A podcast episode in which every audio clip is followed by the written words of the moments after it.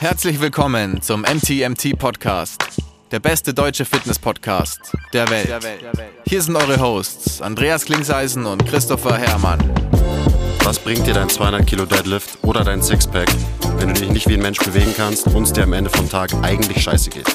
Wir geben bessere Antworten auf die Fragen der Fitnessbranche. Für was brauchst du 100 Zertifikate, wenn du keinen Zugang zu deinem Gegenüber findest? Du musst einfach ein Menschenmensch sein. Grundprinzipien sind Systemen einfach immer überlegen. Es geht um Prozessliebe und nicht um Ergebnisorientiertheit. Fitness und Gesundheit sind keine Endziele, sondern sich dauerhaft autoregulierende Prozesse. Wir haben zwar keine Ahnung davon, aber wir reden trotzdem drüber. Herzlich willkommen zum MTMT Podcast. Folge Nummer weiß der Basti, aber der ist natürlich wie immer im Urlaub und streicht dicke Sachen. Ähm, also What? streicht Sachen halt. So. Ist ja auch egal.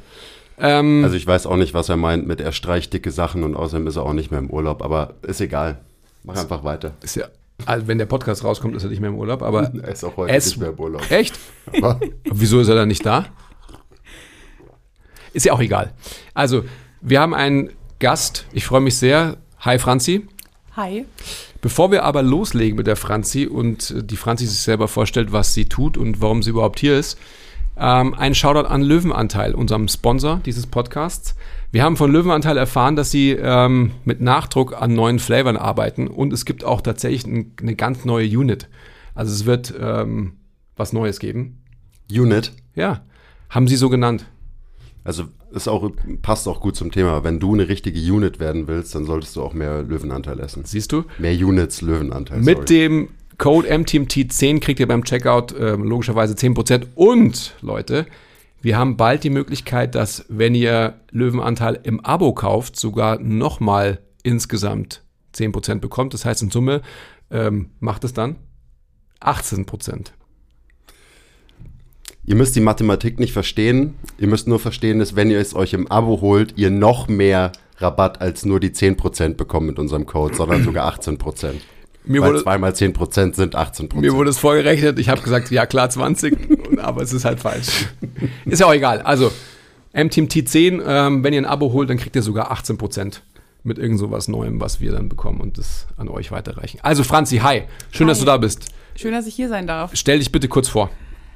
Ich bin Franzi, ähm, Physiotherapeutin und Osteopathin. Ich habe jetzt seit 2022 meine eigene Praxis.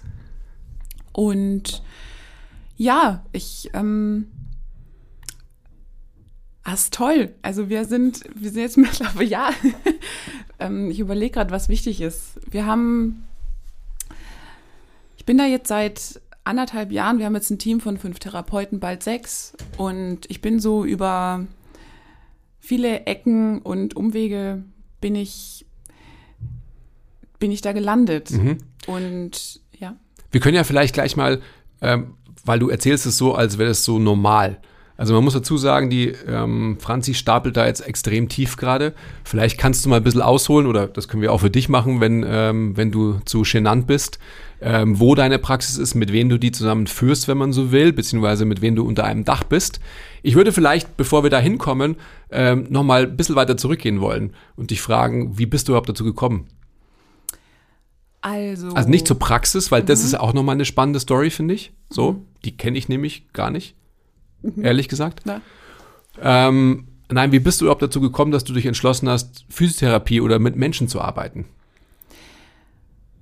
mit Menschen arbeiten wollte ich immer schon. Ich war mir nicht so ganz sicher, in welchem Kontext. Ich war, ich habe selber wahnsinnig viel getanzt und war dort auch in Behandlung. Ich glaube, so geht es vielen Therapeuten, dass die Erfahrungen mit Physiotherapie, Osteopathie machen und dann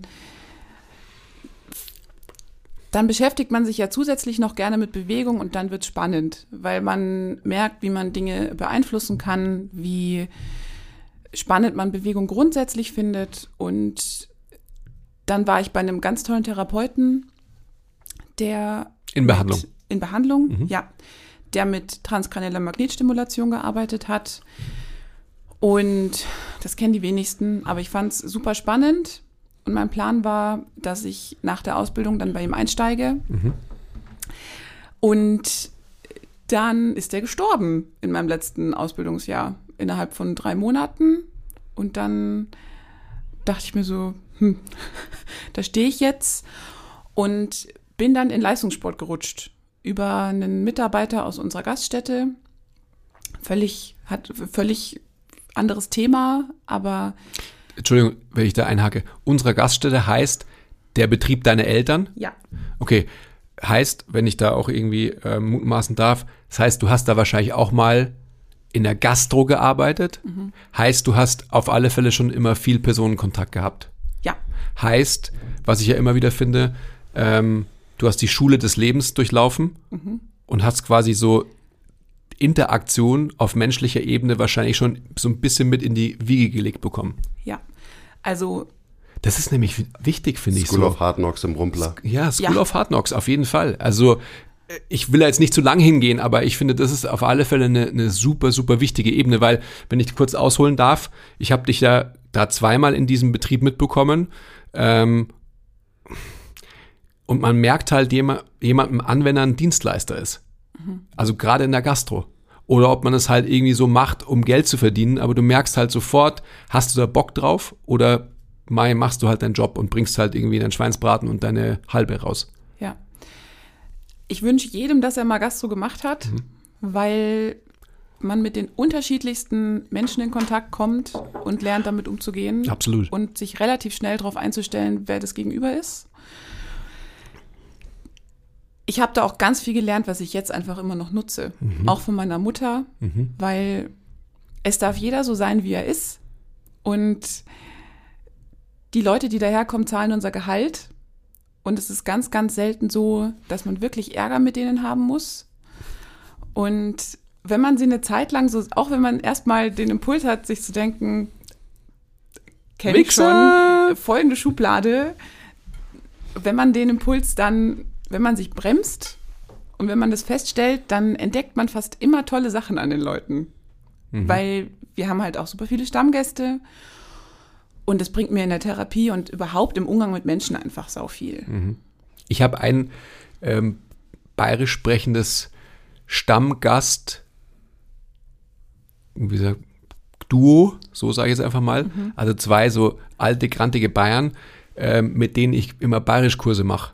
Also die mich quasi immer belehrt haben im Bayerisch sprechen. Das ist ganz lustig, weil die natürlich ähm, Dialekte mit mir zusammen dann immer ähm, erörtern und wir uns dann darüber austauschen, wo man was sagt und warum und so weiter. Das ist spannend, das ist lustig. Ja, Entschuldigung, ich wollte jetzt da gar nicht zu lang hingehen, aber das ist School of Hard Knocks im Rumpler Shoutout. Ähm, ist auf alle Fälle eine, eine sehr, sehr gute Schule selig für dich gewesen. Vor allem als junge Frau. Ja. Das vielleicht noch junge blonde Frau Mhm.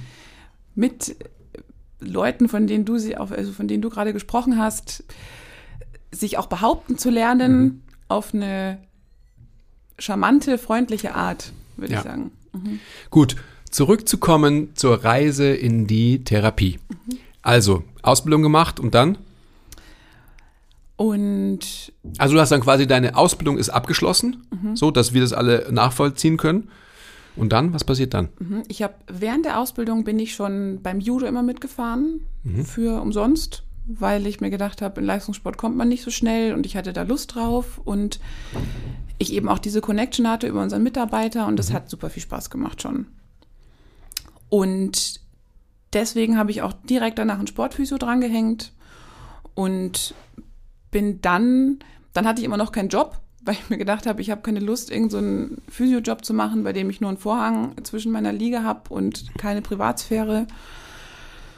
Und dann habe ich mich als meinen ersten Job bei meinem Dozenten vom Sportphysio beworben. Beim Christian Blankel, ganz toller Typ. Also ich habe, der hat mich dann auch genommen und ich war dann, ich hatte dann das Glück, dass ich direkt in der Privatpraxis einsteigen konnte und super viel Freiheiten hatte und mich da einfach auch schon therapeutisch, würde ich sagen, gut weiterentwickeln konnte, weil man wird halt nur besser durchs Machen. Mhm. Und wie lange hast du dann dort Zeit verbracht? Vielleicht anderthalb Jahre. Mhm. Und Bin was war nach ganz diesen sicher. eineinhalb Jahren? Dann habe ich parallel angefangen, beim Olympiastützpunkt zu arbeiten und ich wollte dann einfach näher in die Stadt. Es war, also ich hatte irgendwie das Gefühl, ich sehe nicht so richtig, wo es hingeht. Mhm.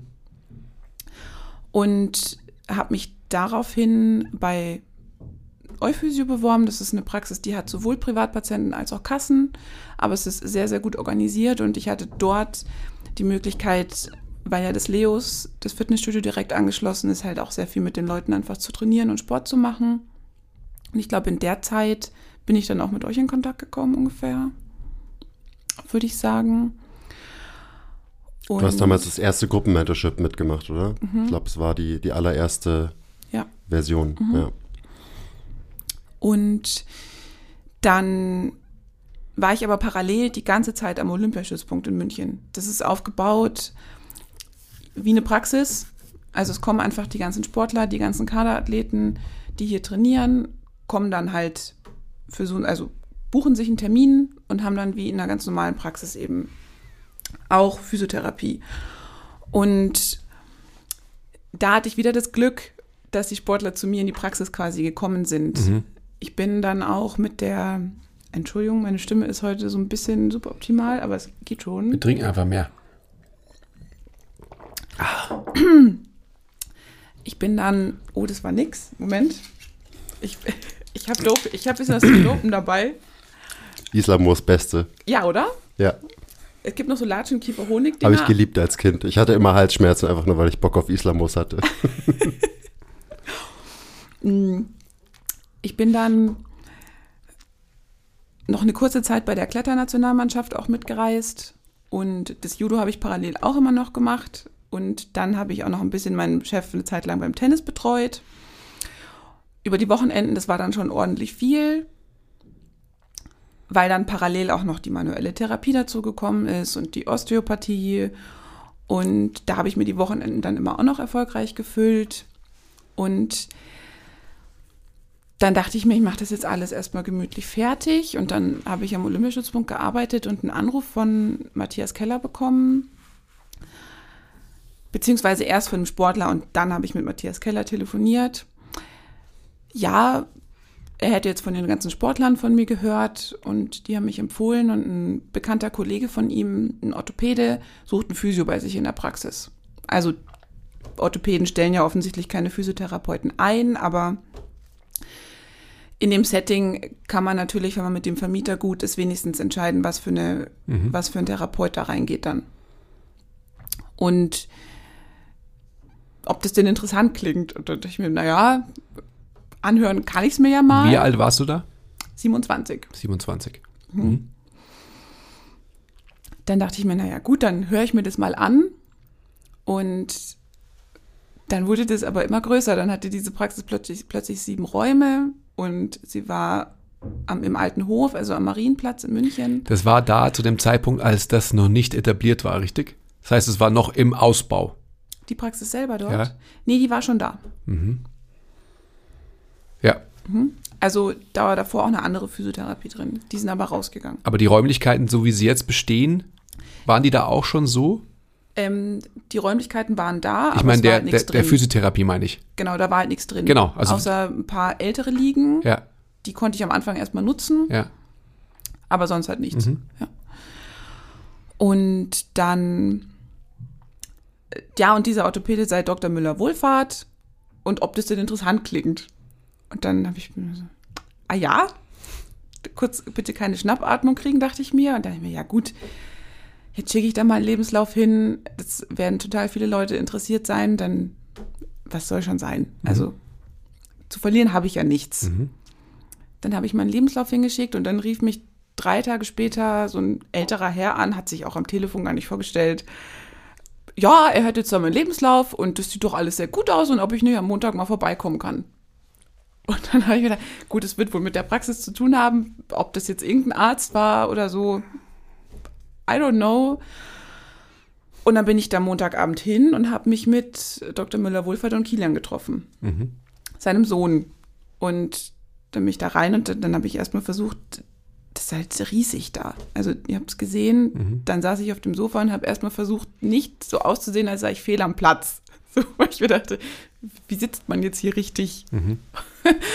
und dann kam der Doc aber auch schon den Gang entlang und war so, der ist dann immer so, ja, hallo, hier sind wir und schön, dass Sie da sind. Dann haben wir uns eine Dreiviertelstunde unterhalten und er hat mir die Praxisräume gezeigt und dann meinte er, ja gut, dann würde ich Ihnen jetzt hiermit die physikalische Therapie anbieten.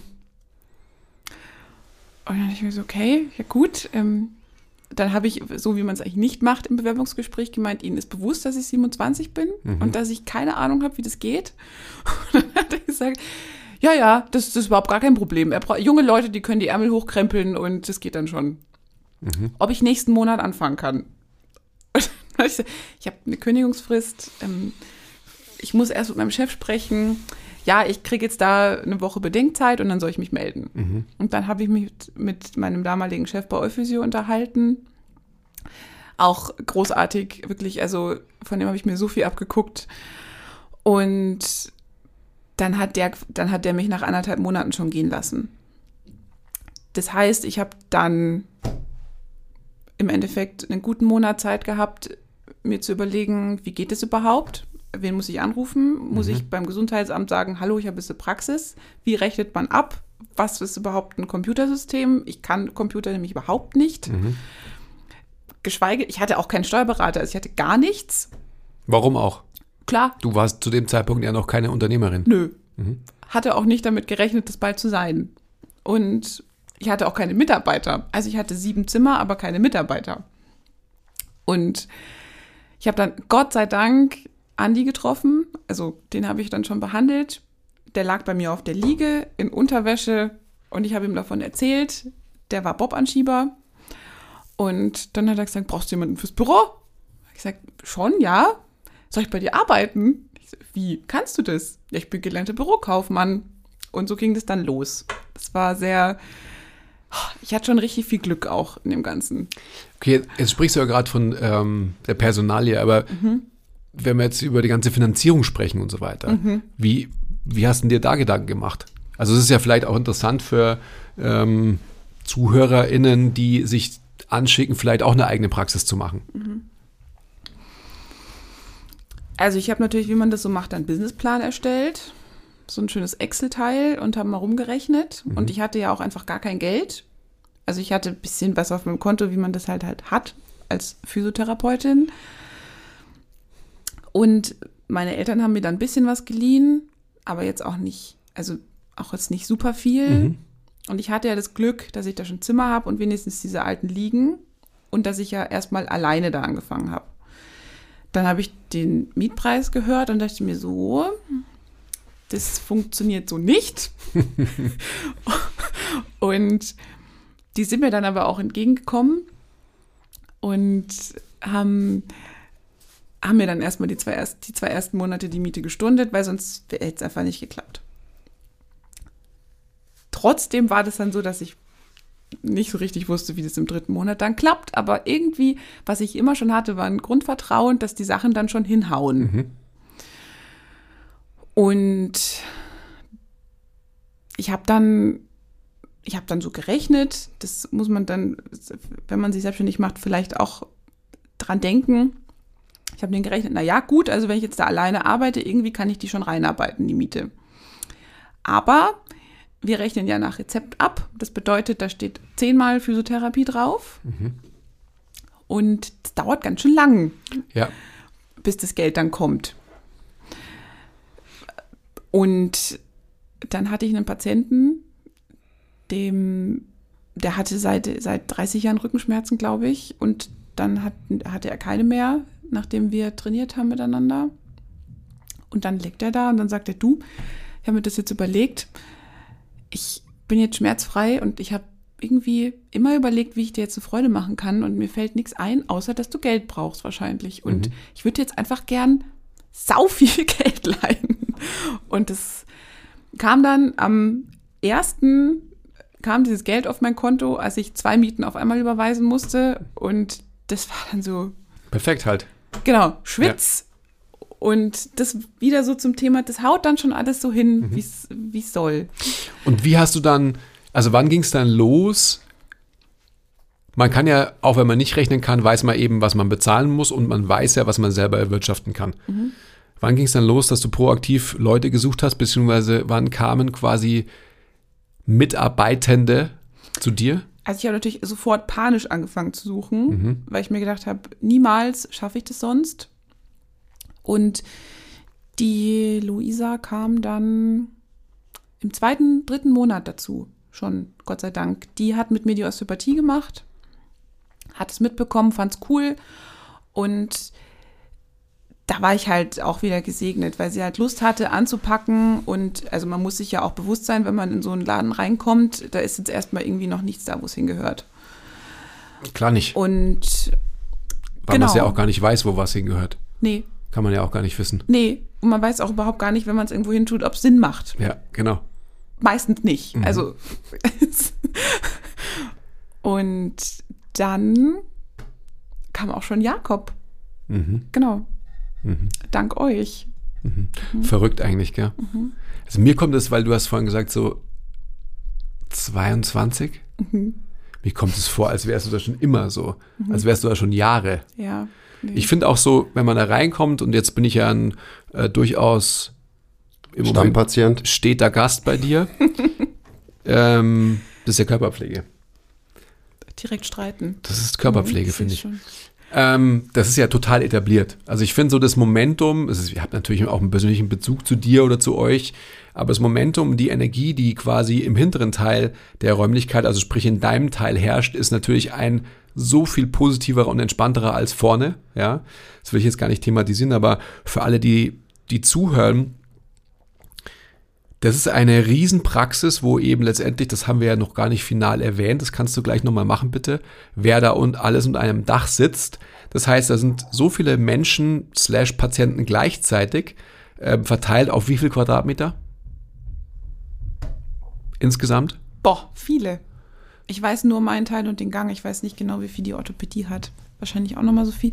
Also bestimmt, sagen wir mal 2000. Ja, es ist verrückt. Also es ist schon, ist schon echt ein riesiger Apparat. Also es ist sehr schön. Also ich möchte einfach nur, ähm, es kommt gar nicht raus in dem, was du erzählst, wie, also was du da geschaffen hast in der kurzen Zeit. Das ist wirklich schon sensationell, wie ich finde. Gerade auch mit den ganzen, ich sag mal, Prozessen und Strukturen, die du zusammen mit dem Andi wahrscheinlich auch, also Shoutout auch an den, der macht es wirklich gut. So, was ich von der Ferne irgendwie beurteilen kann. Ist unbezahlbar. das ist Gold wert, genau. Ähm, aber trotzdem können wir vielleicht diesen, dieses Intro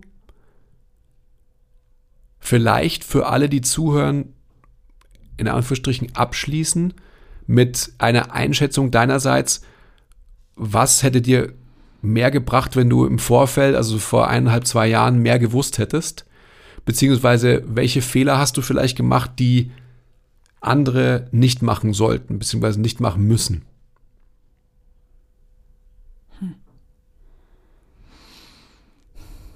Oder anders, vielleicht mache ich es dir ein bisschen leichter. Gibt es irgendwas, was du vielleicht in so einem jugendlichen Leichtsinn oder ähm, mit einer rosa-roten Brille, wenn du die nicht aufgehabt hättest, vielleicht von vornherein ganz andere Entscheidungen ge gefällt hättest? Also,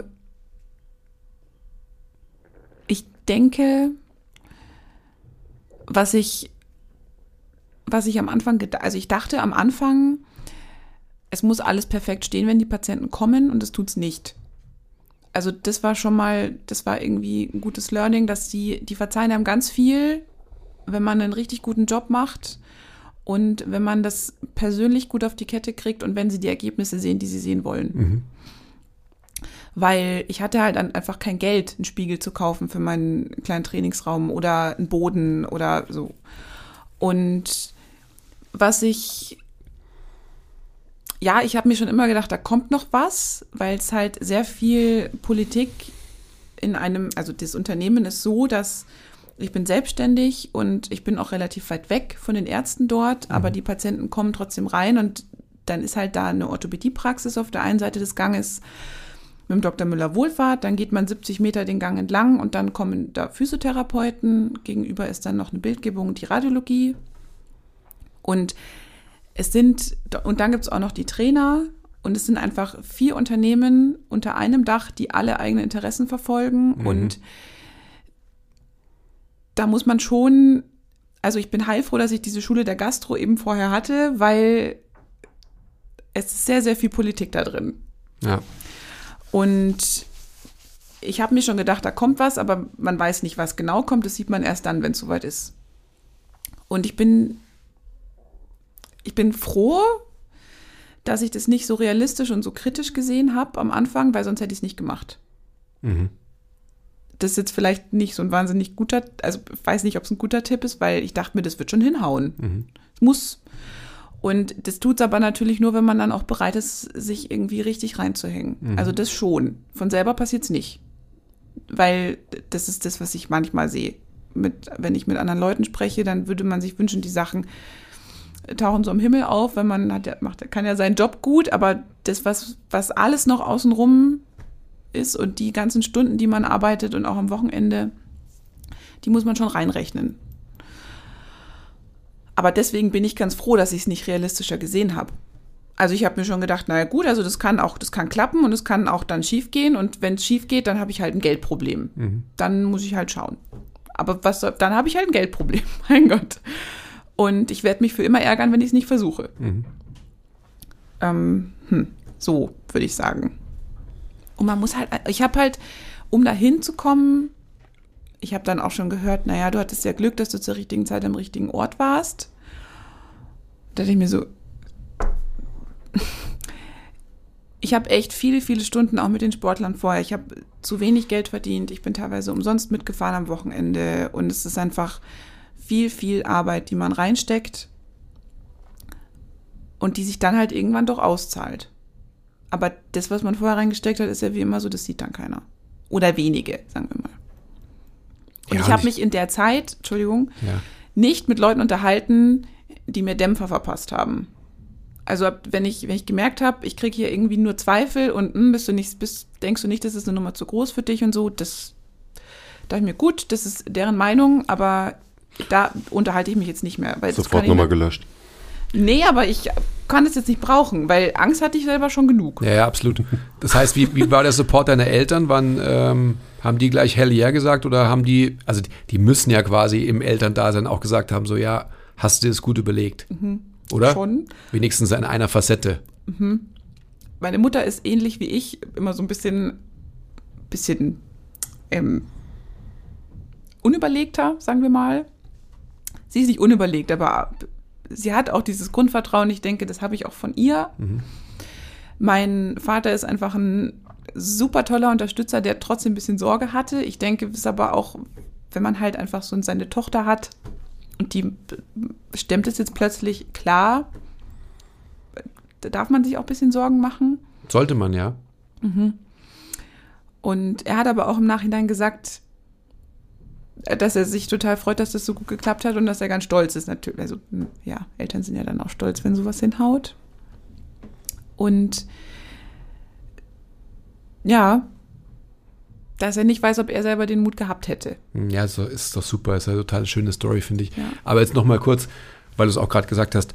Hast du vielleicht einen alten Wegbegleiter oder eine alte Wegbegleiterin gehabt, die dich beraten haben in diesem Prozess? Weil ich finde es nach wie vor total spannend und da ist es ja auch noch nicht so ganz rausgekommen. Ich meine, da ruft der Müller, Müller Wohlfahrt an und sagt so, hey, wie schaut's denn aus und so weiter? Wir haben hier Vakanzen, ähm, möchten Sie das nicht übernehmen?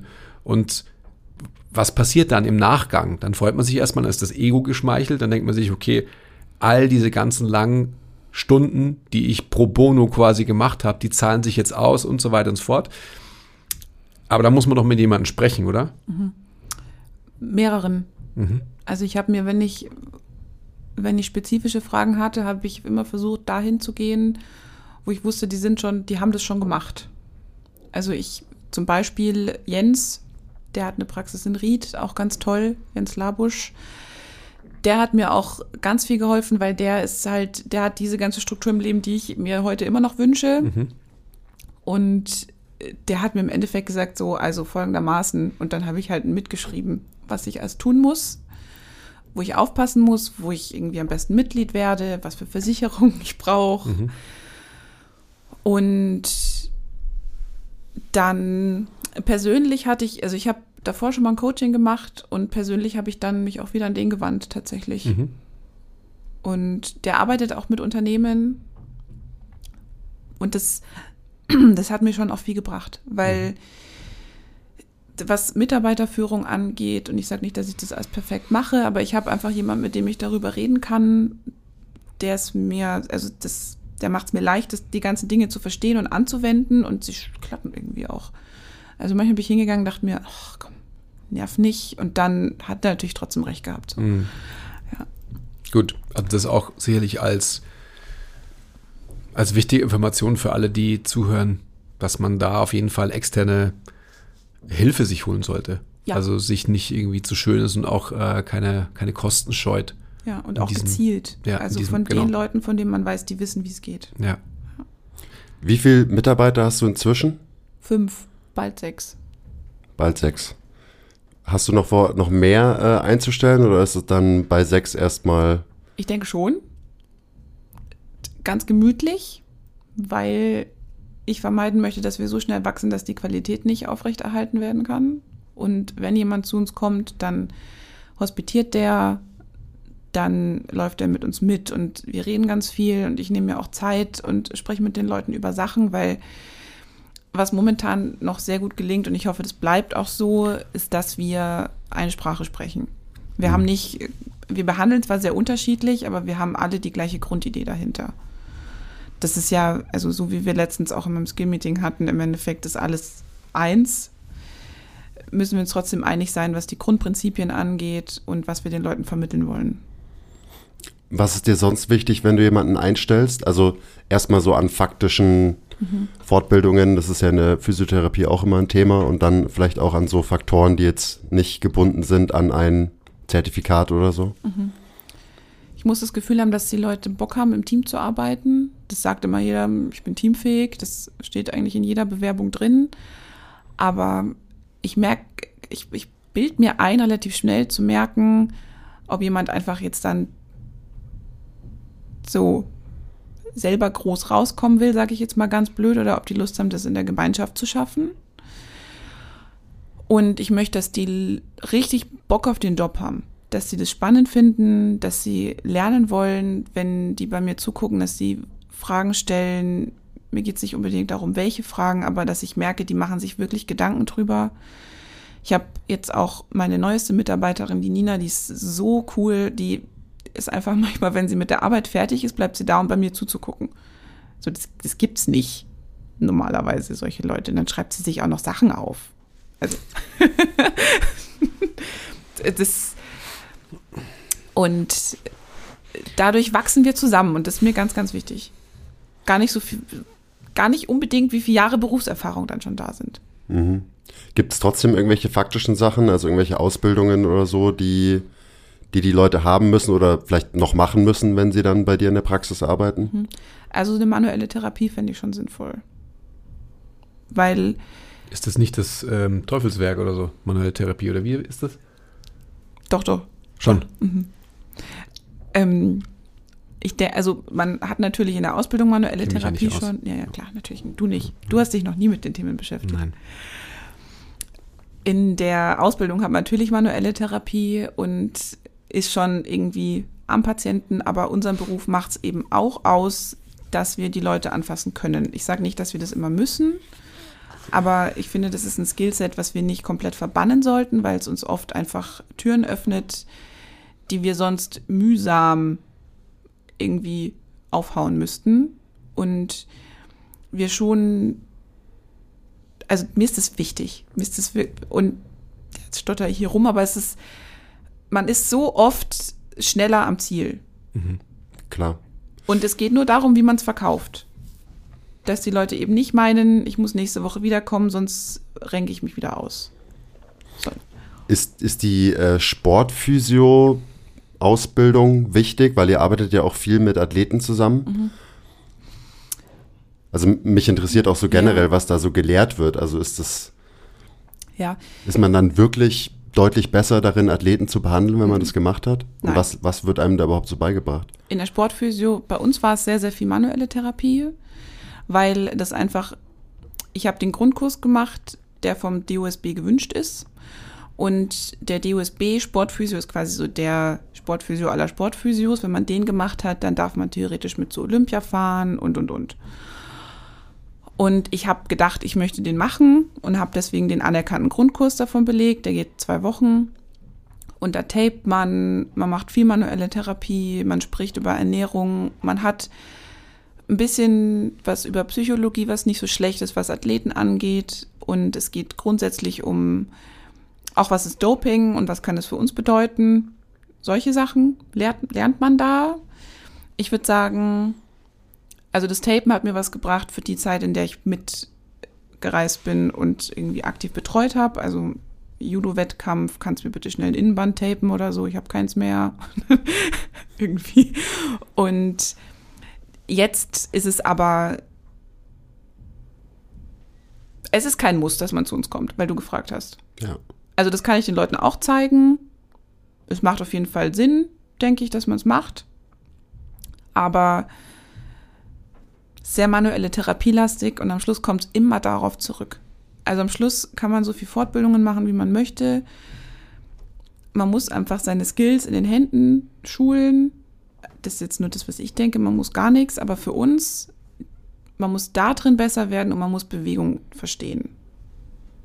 Und Medizin, medizinisches Grundwissen hätte ich gern, dass man mitbringt.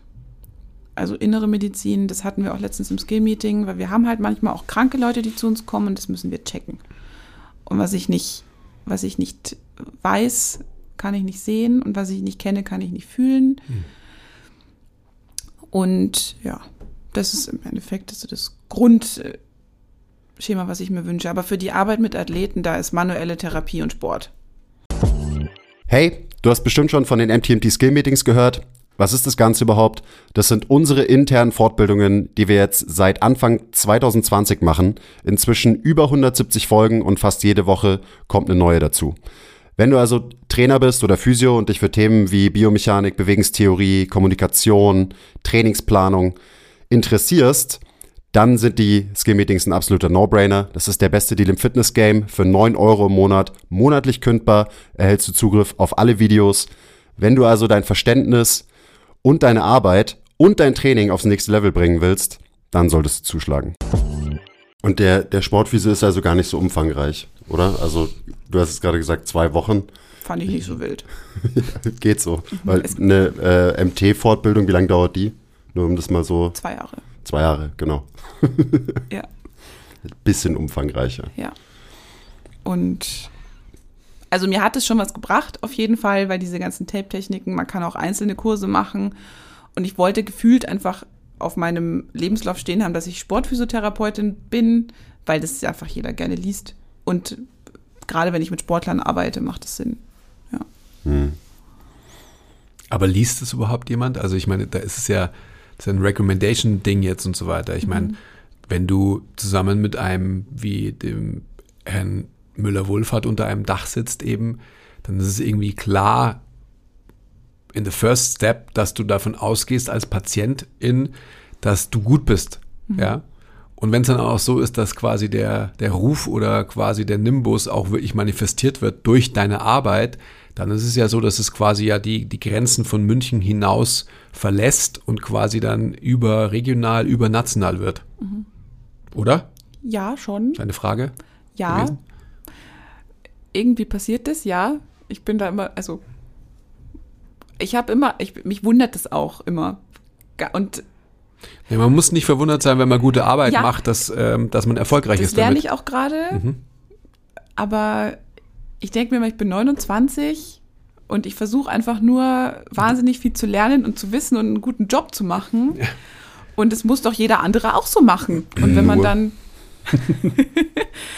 Aber es scheint hinzuhauen, ja. Und mittlerweile werde ich da auch ein bisschen sicherer, mhm. weil es jetzt schon eine längere Zeit funktioniert und da jetzt schon mehrere Sportler irgendwie durchgegangen sind und wir die Ergebnisse auch sehen, ja. Also mal wieder viel zu bescheiden natürlich von dir. Ähm, du bist ja unfassbar wissbegierig und du hast gerade gesagt, dir ist wichtig, dass die Leute irgendwie Bewegen verstehen. Und ich will jetzt nicht wieder in diese Richtung gehen, die wir schon auch ein paar Mal hatten. Ja, die Physioausbildung ist so schlecht und einem wird so wenig über Bewegen beigebracht und so. Ähm, mich würde vielmehr interessieren, woher hast du dir denn, beziehungsweise holst du dir denn ein Wissen über, wie Bewegen funktioniert? Und ähm, was erwartest du von deinen Mitarbeitern? Also du wirst ihnen ja bestimmt auch ein bisschen Guidance geben, was sie sich anschauen sollen, studieren sollen und so weiter. Mhm. Also wie erweitert man sein Wissen in diesem Bereich, mhm. so gerade als junger Physio? Bei mir sind viele Sachen zusammengekommen, würde ich sagen. Also ich habe mir von allen von allen Fortbildungen, die ich gemacht habe, Zeug zusammengesammelt und dann entweder für gut befunden oder wieder verworfen. In der manuellen Therapie hatten wir schon teilweise auch gute Ansätze und dann halt viel David Gray und viel selber überlegen, viel selber einfach angucken. Ich meine, wenn man sich mit Anatomie beschäftigt und ein bisschen tiefer, dann kann man sich eigentlich ganz viel erschließen, finde ich. Und dann würde ich auch allen empfehlen, sich mit euch zu beschäftigen tatsächlich, weil ihr es super anwendbar macht. Das ist ja das, was dann oft fehlt. Und ja, so. Und meinen Therapeuten, die sollen sich David Gray reinziehen. Wir sind, also ich zahle denen dann auch, wenn der kommt, dann gehen wir halt zusammen zu seiner Fortbildung und dann reden wir halt einfach auch selber sehr viel. Wir machen regelmäßig interne Fortbildungen, alle zwei, drei Wochen, wenn es irgendwie hinhaut. Und da schauen wir, dass keine Fragen mehr offen bleiben, was das Ganze angeht. Und dann habe ich das Glück, dass ich teilweise mit sportartspezifischen Trainern sprechen kann, also Sprinttrainern von den Besten, die es so gibt. Und ich frage halt so viel ich kann. Einfach. Und dann bin ich im Training dabei und dann frage ich, was, das, niemals hätte ich gesehen, dass der Fuß jetzt ein Zentimeter zu weit vorne aufgekommen ist. So, niemals. Aber muss man halt üben. Üben, üben, üben. Wir gucken uns viele Videos an. Ich lasse mir von meinen Sportlern Videos zeigen. Ich gehe die dann langsam durch. Ich schaue mir die schnell an und dann ja, machen, machen, machen, anschauen, üben, drüber reden. Ja. Trainiert ihr auch gemeinsam? Oder also jetzt die, die Therapeuten bei euch? Ihr habt ja einen Trainingsraum. Ja, immer wieder. Wir haben jetzt nicht wie ihr einen festen, festen Tag, aber es ergibt sich immer, immer wieder. Wir können nur leider, weil der Raum nicht so groß ist, ist es schwierig, wenn wir da alle zusammen drin sind. Aber es, es mischt Stimmt, sich so wird durch. ein wildes Training, wenn, wenn bei ja. euch äh, sechs Leute da rumspringen.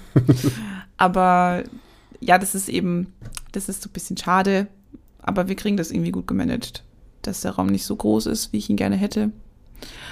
Und ja, also immer wieder, es bilden sich dann so nach der Arbeit immer mal wieder ein Pärchen, dann heißt es sagen, Jakob und Nina sagen dann, sie bleiben Freitag da und machen noch Sport oder Jakob und ich oder Andi, ja, je nachdem. Andrea auch. Ja. Wie ist denn das so ähm, grob das Verhältnis von Aktivität zu manueller Behandlung? Ähm, das sind natürlich auch so Fragen, die muss man ja stellen. Heutzutage. Mhm. Ähm, ja. Gibt es auch, dass du Leute einfach nur manuell behandelst, mal eine ganze Stunde lang, ohne dass sie selber was machen? Ähm, wie gehst du überhaupt damit um? So eben, das ist ja ein ständiges Problem. Mhm. Der Patient erwartet vielleicht nur manuell behandelt zu werden. Du willst, dass Leute aktiv sind und so weiter. Wie managst du das? Wie managst du deine Patienten? Mhm. Es gibt, würde ich sagen, alles. Es gibt komplett nur manuelle Behandlungen, so wie jetzt zum Beispiel beim Andi. Und dann gibt es teilweise, mache ich dann auch nur Sport. Es kommt ganz drauf an, was die Person mitbringt, die kommt. Ich habe aber nach jeder Intervention gibt es was mit nach Hause, was sie auf jeden Fall tun sollen müssen. Und wenn, wenn sie das tun, also ich schaue mir das dann auch beim nächsten Mal zum Beispiel an und wenn ich mich darauf verlassen kann, dass die parallel zu Hause üben, dann nutze ich die Zeit in der Therapie für eine manuelle Therapie. Ganz gerne. Weil ich weiß, wir haben den aktiven Part auf jeden Fall abgehakt. Ich hole mir aber den Buy-in der Leute oft erst durch eine Aktivität dass ich ihnen zeige, wie viel sie davon haben, wenn sie die richtigen Sachen machen für ihr, für ihr Problem, was sie gerade haben, weil dann glauben sie es mir auch. Wenn ich sie jetzt erst eine Stunde manuell behandeln würde und dann machen wir noch eine Übung und wir machen einen Rehtest, ist es besser, dann glaubt mir keiner, dass das die Übung war. Mhm. Wichtiger Unterschied. Ja. Und deswegen, das müssen sie sich erst verdienen, sozusagen. Und wenn sie sich, und wenn sie dann fleißig sind zu Hause und wenn sie dranbleiben, und ich sehe das ja dann auch, also ich mache ja dann auch einen Rehtest oder ich, ich gucke mir die ja dann auch, bevor ich sie behandle, nochmal neu an. Und dann kann man mit der Zeit schon auch sehen, dass sie es wirklich auch gemacht haben oder nicht. Und wenn wir dann eine Reha haben, ist natürlich anders. Die müssen dann ab einem bestimmten Punkt machen, die dann fast nur noch also Aktivität. Aber da arbeitet ihr dann auch mit der Sporttherapie zusammen, die ja auch nebenan ist bei euch. Genau. Kommt immer ganz auf die Patienten an, wer sie geschickt hat, was heißt geschickt, über wen sie kommen sozusagen und ähm, einfach je nach Problem. Also manchmal geht es nur um, es geht ja immer darum, was der Patient möchte, wenn er zu uns kommt und wenn der jetzt nicht maximal sportlich werden möchte, sondern der möchte nur seinen Schulterschmerz erstmal wegbekommen, dann muss ich das akzeptieren und wenn es dann drei Übungen sind, die ihm reichen, dann reicht es, wenn wir sie ihm zeigen. Aber wir haben immer wieder auch mal, dass wir dann sagen, so, jetzt geben wir das Kreuzband ab und jetzt Alex, Nico, viel Spaß. Und da haben wir auch eine sehr gute Kommunikation mittlerweile dann. Weil wir das auch dann gar nicht mehr leisten können. Dass wir die ganzen Woche für Woche die Trainings mit denen dann durchkloppen. Mhm. Weil wir so voll sind. Cool, ja, es ist ist eine ähm, natürlich eine mega offene Antwort, aber ich habe eigentlich auch nichts anderes erwartet, weil ich finde so dieses ganze Gehabe inzwischen auch ein bisschen komisch, dass dann halt Physios sagen so, ja, maximal 10% dürfen manuelle Therapie sein und 90% muss immer aktiv sein, sondern so, es kann halt alles geben, so je nach, je nach Case. Es geht auch einfach nicht um den Therapeuten. Da könnte ich mich immer so aufregen. Reg dich ruhig mal ein bisschen auf. Es geht um unser Gegenüber und es geht nicht um unser Ego. Und man kriegt als Therapeut unendlich viele Möglichkeiten, sich mit sich selbst zu beschäftigen, weil man nämlich jede Stunde oder vielleicht sogar alle Viertelstunde ein anderes Individuum vor sich hat und die spiegeln einem immer irgendwelche Sachen. Und wenn ich jetzt einen Patienten bei mir habe, der sagt, er will eine Massage haben, dann ist auch bei mir mein erster Impuls erstmal ein Brechreiz, weil ich mir denke, nee, was fällt dir ein? Ich bin doch nicht nur Masseurin, ich habe sieben Jahre Ausbildung. Und dann reden wir darüber, was sein Ziel ist mit dem Ganzen. Und manchmal muss ich den erst abholen. Vielleicht massiere ich den wirklich eine Stunde und wir kommen dann ins Gespräch. Und jetzt macht er mittlerweile vielleicht sogar ein anderes Training zu Hause, aber diesen Zugang hätte ich nie bekommen, wenn ich direkt gesagt hätte, nee, gibt's nicht. So. Was aber ein ganz großer Unterschied ist, oder wo man, den, wo man eine Grenze ziehen muss, ist, was ist für mich in Ordnung und was ist für mich nicht in Ordnung. Es gibt Sachen, die gibt es bei mir nicht und die gibt es bei mir nie, weil da würde ich mich übergehen und dann kann ich meinen Job nicht lang genug machen. Also das ist was, was ich echt auch als junge Frau lernen musste. Und das, das ist vielleicht wirklich was Gutes, weil das fragt man sich nicht, wenn man die Frage nicht gestellt bekommt was ist für mich Physiotherapie und wie behandle ich und wie sieht Physiotherapie bei mir aus? Und was genau gibt es, wenn man zu mir kommt? Und was ist das Ziel damit? Und wenn man das mal für sich formuliert hat, dann bei mir ist jetzt, also als Beispiel, es kommt ein netter Herr in Frührente zu mir, der ist irgendwie einsam zu Hause und der denkt sich, naja, gut, ich möchte jetzt mein Grundbedürfnis nach Berührung gerne erfüllt sehen. Und die Franzi ist irgendwie nett und hat warme, weiche Hände und warum nicht? So, das gibt's bei mir nicht. da ist, ähm, da, das, das gibt's nicht. Das passiert mir aber auch seitdem ich das für mich so beschlossen habe, passiert mir das nicht mehr. Das ist das Spannende. Hm, interessant. Und dann, ich bin so gleich so weit, dann kann man nämlich den Job plötzlich auch mal zwölf Stunden am Tag aus Versehen machen. Weil es nach der eigenen Moderation läuft. Und das ist, ich weiß, ich habe vorher das mit der Massage gesagt und das ist eine sehr feine Linie zwischen, wann gehe ich auf den Patienten ein und wann lasse ich mir erzählen, wie mein Job ist. Aber die müssen wir irgendwie, das müssen wir finden. Das ist mhm. schwierig. Weil ich lasse mich nicht missbrauchen. Mhm. Und das kann man aber von, von Anfang an in der ersten Behandlung kann man das klarstellen. Und zwar nicht, weil man irgend, nicht irgendwie beleidigt oder weil ich jetzt den Leuten sage, so, nee, also bei mir gibt es keine Massagen, sondern ich heiße die willkommen und ich erzähle denen sofort, was sie zu erwarten haben und Moment, nicht was sie zu erwarten haben, sondern ich heiße sie willkommen, ich frage sie nach ihren Wünschen und dann würde ich, dann eröffne ich ihnen meine Idee, wie wir das zusammen erreichen könnten und frage sie, ob das für sie in Ordnung ist. Und wir machen quasi zusammen einen Deal, bevor wir loslegen. Und das klappt gut. Ist es ein Prozess, den du auch ähm, mit deinen Mitarbeitern durchläufst? Also so dieses, die eigenen Leitlinien und Leitplanken festlegen für die eigene Arbeit? Ja. Ich hoffe, sie, ich, ich hoffe, sie stimmen mir da jetzt auch zu, aber ja, ich frage sie das auch. Ich frage auch regelmäßig, wo sie hin möchten und wie, sie, wie ich sie dabei unterstützen kann. Und wenn ich dann mal jemanden habe, wo ich das Gefühl habe, der weiß es noch nicht so, dann ist das auch völlig in Ordnung, aber ich werde den wieder fragen. Der darf noch ein bisschen suchen und darf noch ein bisschen sich finden, aber da bildet sich dann irgendwann so eine, so ein, wie so ein Charakter im Endeffekt der, der Therapie, die man kriegt. Wenn man, wenn man zum Jakob bekommt, geht, dann weiß man, man bekommt das. Und bei der Luisa kriegt man was ganz anderes, ist auch toll. Und da finden sich dann auch mittlerweile genau die Patienten, die zu den Leuten passen.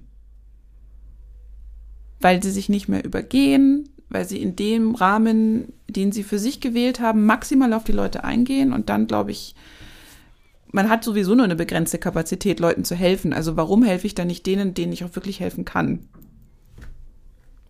Macht Sinn.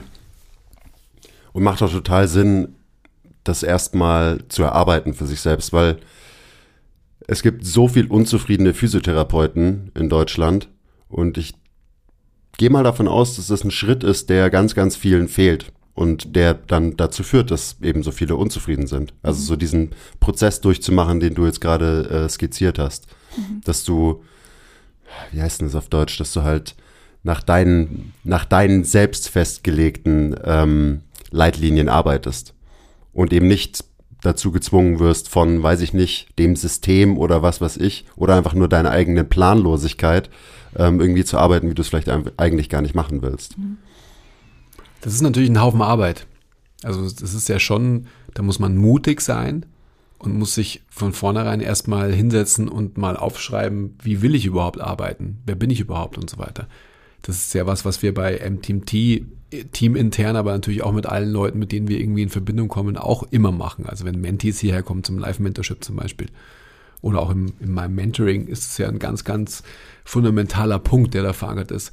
Aber ich denke, dass viele Leute da, also zwei Punkte. Ich glaube, dass viele Leute Angst davor haben, die schon bereit sind, dahin zu gehen.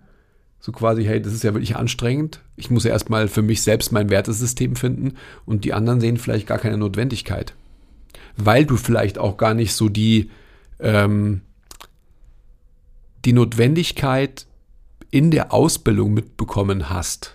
So. Also ich kann mich nicht erinnern, dass ich in meinem Studium irgendwie mal ähm, gesagt bekommen habe, schreib dir mal ein Wertesystem auf, wie du als Therapeut ähm, die nächsten 20 Jahre mit Menschen umgehen willst. Ja. Eigentlich verrückt, oder? Dass es kein Bestandteil ist. Also egal, ob du jetzt eben eine Ausbildung zum Physiotherapeuten machst oder, oder was weiß ich für eine Ausbildung. Ja, man kriegt ja in der Ausbildung immer nur erzählt, also man kriegt in der Ausbildung von, den, von dem, der da vorne steht, erzählt, wie die Dinge zu sein haben.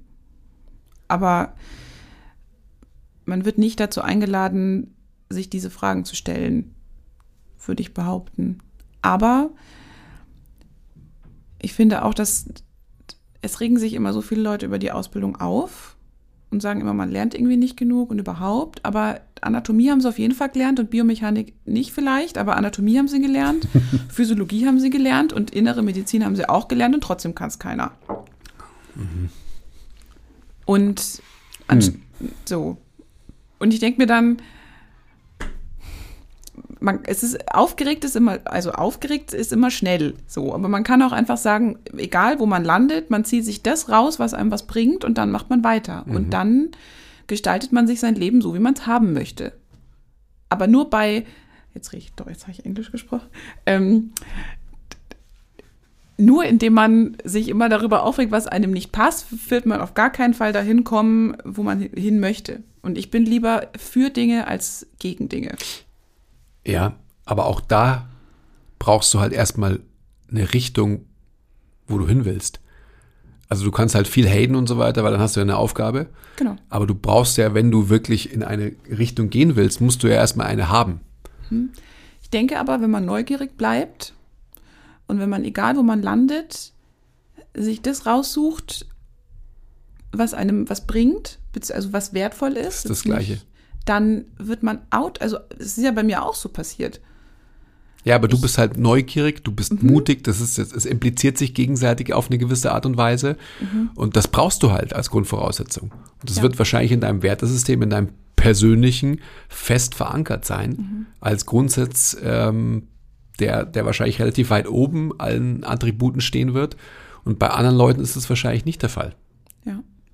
Wir hatten ja letztens eine Folge mit Marcel und der hat geredet von der Kernverwirrung, ähm, unter der viele Physios leiden, auch so, wenn sie gerade frisch mit ihrer Ausbildung fertig sind und so weiter.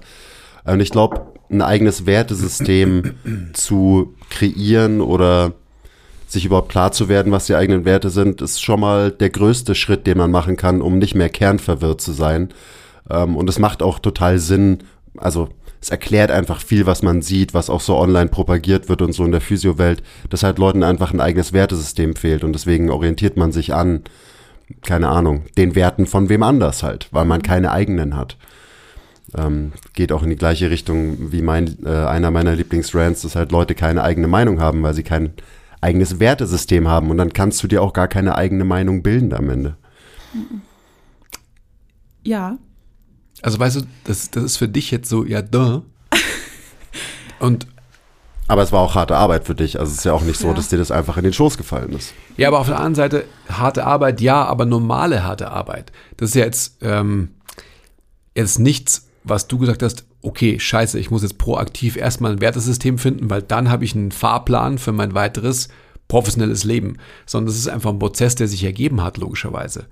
Und das ist aber so, so eine Facette, ähm, die braucht man. Jetzt hast du ja auch noch eine, eine Leadership-Funktion, weil du ja Unternehmerin bist, weil du Mitarbeiter hast, etc., etc., etc.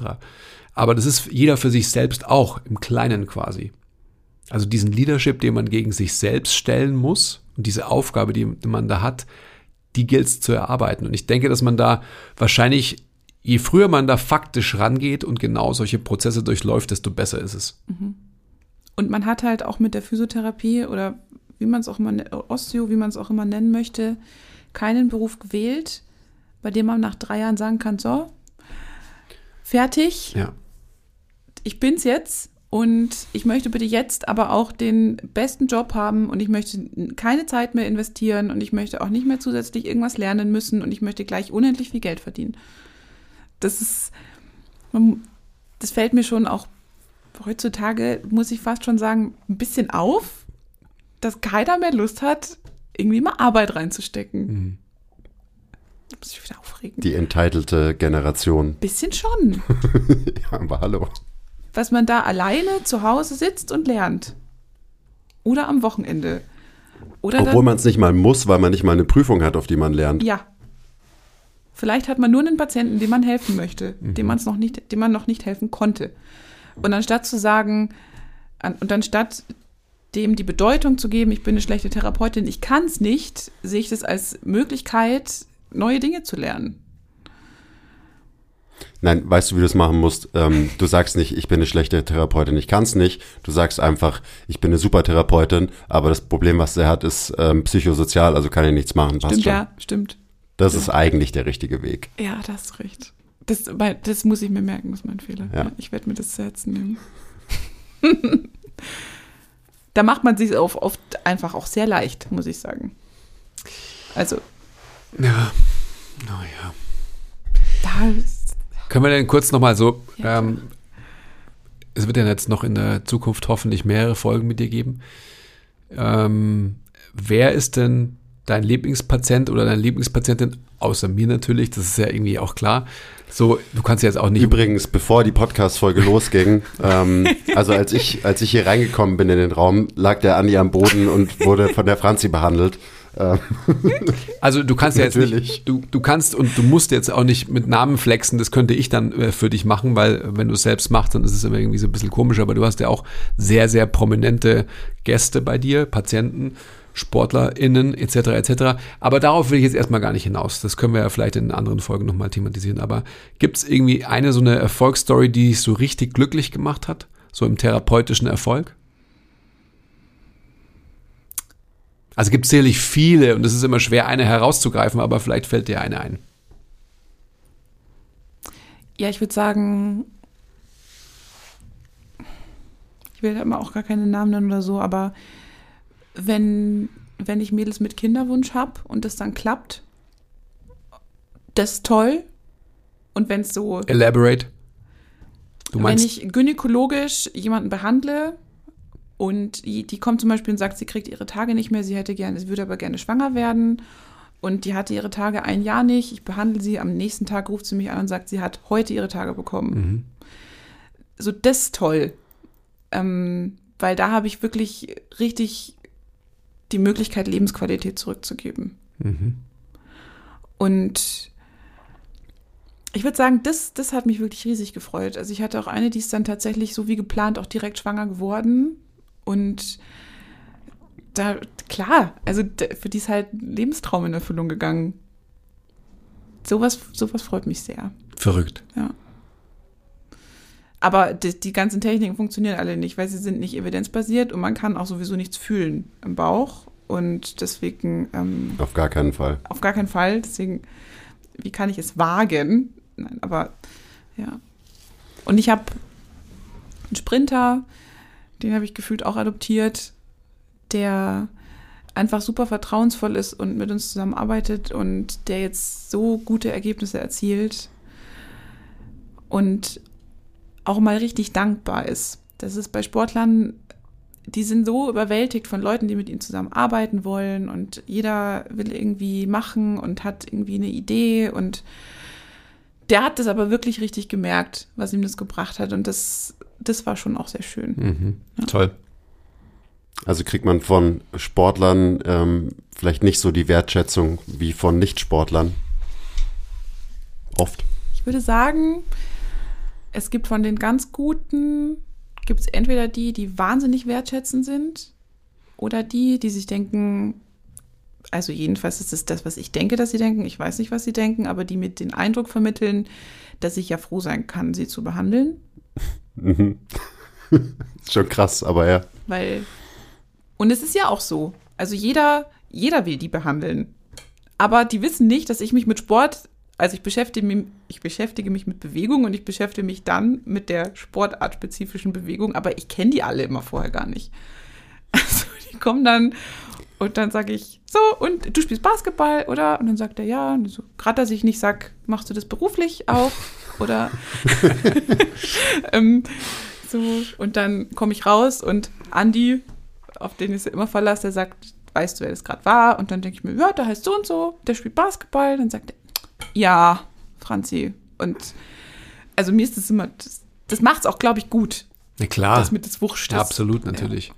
Ja. Ich, will, ich will ja immer einfach da so zufällig halt im Warteraum sitzen, wenn ich so höre, wer eben zu dir zur Behandlung kommt, Muss damit ich- ich da halt dann so da bin und dann so, oh, du hier. Naja, aber viele erkennt man ja auch nicht wirklich, weil wenn sie halt nicht ihr Sportdress anhaben, dann schauen sie halt oft ganz anders aus. Also ich habe da ja auch schon ein paar ähm, Abhängen sehen und so, das ist schon anders. Ja, aber in der Praxis sind schon so ein paar Leute unterwegs. Ich glaube, die würde man auch erkennen, wenn sie nicht gerade ihren, äh, keine Ahnung, Sprinter-Onesie anhaben oder Basketball-Shorts oder Football-Pads. Am ersten erkennt man die aber, weil sie halt nie allein da sind, sondern halt immer mit einer Menschentraube. Also mindestens zwei, meistens drei bis vier Menschen, die sie noch begleiten. Immer wieder, ja. Ja, Es wird dann auch ein bisschen eng manchmal. da wird's dann eng. Hm. Genau. Gehört auch dazu. Kommt die Entourage immer mit in den Behandlungsraum? Ist Nicht. es so? Nicht immer. es kommt ganz drauf an, wie. Also ich freue mich tatsächlich, wenn es so ist. Ich hatte jetzt einen, der hatte den Trainer dabei, den Manager dabei und sein Physio. weil dann passiert was Gutes. Dann passiert da Teamwork und dann können wir uns da austauschen und der Physio, der den schon lange behandelt, der kann mir Sachen sagen, die er schon immer wieder festgestellt hat. Ich bin ja nicht hier die Einzige, die es irgendwie richtig macht. Und ich habe da jedes Mal die Möglichkeit zu lernen. Und das sind dann auch die, die es mit nach Hause nehmen und die, wenn sie wiederkommen, besser sind, als sie das letzte Mal gegangen sind. Weil Ja. sie es halt anwenden. Ja. Aber das ist im Leistungssport sehr schwierig, weil die Sportler dann immer ausbrechen müssen aus Systemen, die es schon ewig gibt. Und dann komme ich plötzlich und sage, mach mal irgendein Beispiel jetzt, mach mal vielleicht 50-50 Backsquats und vielleicht ein paar Mal öfter auch eine Front Squat oder so. Und dann kommen die nach Hause in ihr Umfeld, alle machen es anders und da brauchen sie dann schon auch Eier zu sagen, Mhm. ich stelle mich jetzt dagegen. Wohingegen, wenn die Trainer kommen, haben wir immer eine gute Zeit mit denen und die haben dann auch Bock darauf. Ich glaube, das wären ganz äh, interessante Themen für zukünftige Folgen auch. Also gerade so Abläufe, Zusammenarbeit mit dem sportspezifischen Trainer oder Nicht-Zusammenarbeit äh, und so weiter und so weiter, weil das ist ja ein riesen komplexes Konstrukt, äh, in dem du da existierst. Nicht nur in dem Haus mit Radiologie, Orthopädie, Sporttherapie und dem, was du machst, sondern dann eben, dann kommt auch noch der Athlet und hat auch noch mal zehn Dudes, die im, im Ohr liegen und äh, zehn verschiedene Meinungen irgendwie pressen zu seinem Training und so weiter. Das ist schon, ähm, ja, ist komplex. Das wird auch total spannend für dich für die Zukunft. Das haben wir ja auch schon oft besprochen. Ähm, was für ein, für ein Stellenwert in Anführungsstrichen du bekommst im Ansehen und dementsprechend dann auch in der Umsetzung der Athleten. Das wird spannend, ich freue mich darauf. Also für dich so. Also geht es ja wieder, da geht es ja um Musterbrechen. Das ist ja ähm, unser aller Thema. Also wie viel Impact hat die Franzi auf einen XY oder eine XY? Wie nachhaltig ist quasi die Intervention und wie wird sie angewendet und so weiter und so fort? Diese ganzen Dinge. Story of our lives, würde ich sagen. Ja, ich bleib da mal schön bescheiden. Ich, ich glaube das immer erst dann, wenn es passiert. Bis dahin wurschtel ich vor mich hin und ähm, versuche einfach so vielen Leuten ich kann zu helfen. Ich finde schon, also so, ähm, das ist jetzt ein ganz großes Thema eigentlich, aber du ähm, stellst dich ja sehr bescheiden dar und ähm, definierst quasi deine eigenen Leitplanken, die erstmal nur was mit dir zu tun haben und dann quasi im, in zweiter Instanz mit den Menschen, mit denen du agierst, logischerweise. Das heißt, wie willst du auch von denen rückbehandelt werden, wenn man so will. Ähm, ich denke aber schon auch, dass man, das ist ja mein O-Ton immer, also geht's ja im Coaching ist ja immer so, du sollst ja so wertfrei wie möglich irgendwie äh, alles wahrnehmen und so weiter. Und ich bin trotzdem fest davon überzeugt, dass die, die wahren Helden, also gerade so Therapeuten und Trainer, das, das müssen Leader sein. Das müssen Orientierungsfiguren sein. Und ich glaube auch, dass du gerade im Kontext mit ähm, vielen Athleten, mit denen du agieren wirst, aber auch mit normalen, in Anführungsstrichen, Patienten, dass da dein Leadership, ähm, der wird da noch wachsen, da bin ich fest davon überzeugt. Ich glaube schon, dass da noch eine Facette mehr, ich sag mal mit Absicht jetzt Cockiness dazukommen wird. Okay. Weil du, dir, weil du dir irgendwann mal selber zugestehen wirst, dass du halt nicht irgendwie mal- irgendwann mal aufwachst und sagst so, okay, jetzt haben die anderen gemerkt, dass ich eigentlich gar nichts kann, so impostermäßig, sondern dass du halt wirklich was kannst. Ich wollte gerade sagen, es kommt immer nach dem Imposter-Syndrom. Dann, wenn man das überwunden hat, dann kommt so ein bisschen Cockiness. Muss man aufpassen, dass das nicht zu viel wird. Und dass man sich ab und zu immer noch als Imposter fühlt. So ab und Okay, zu braucht okay. man das einfach, glaube ich. Okay, ich werde mich dann da wieder dran zurückerinnern, wenn es soweit ist. ich habe ja in der Behandlung und so, ich bin mir da mittlerweile schon, also ich bin mir da schon sicher. So ist es nicht. Aber das hat immer schon gut geklappt. Ich mache einfach meinen Job so gut ich kann. Da ich nicht auch nicht eingeschüchtert von den Leuten bin, mache ich das einfach. Und wer auch immer kommen möchte, ist herzlich willkommen. Und dann freue ich mich. So. Und siehe da, dann kommen sie auch irgendwie. Ja. Ja, ist spannend. Macht Spaß. Aber Gut. es ist auch herausfordernd und es ist auch nervenaufreibend. Ist es auch hier ähm, spaßig gewesen und herausfordernd und nervenaufreibend hier bei uns im Podcast? Jetzt? Ja? Es geht. Okay. Dann haben wir Möglichkeit, dass wir ähm, da Follow-up-Folgen machen. Das mit ist dir. noch spannender und nervenaufreibender wird in zukünftigen Folgen dann. oder? Da werden dann die harten Fragen gestellt, nicht so wie heute. Du, Ja, du komm kannst ja, nicht so Franzi, davon. du kannst ja noch mal irgendwie äh, kurz sagen, wo man dich finden kann. Also wenn man jetzt irgendwie zuhört und sich denkt, so, hey, never heard of her und so weiter, aber ich bin ja auch hier und ähm, ich brauche auch eine gute Therapeutin.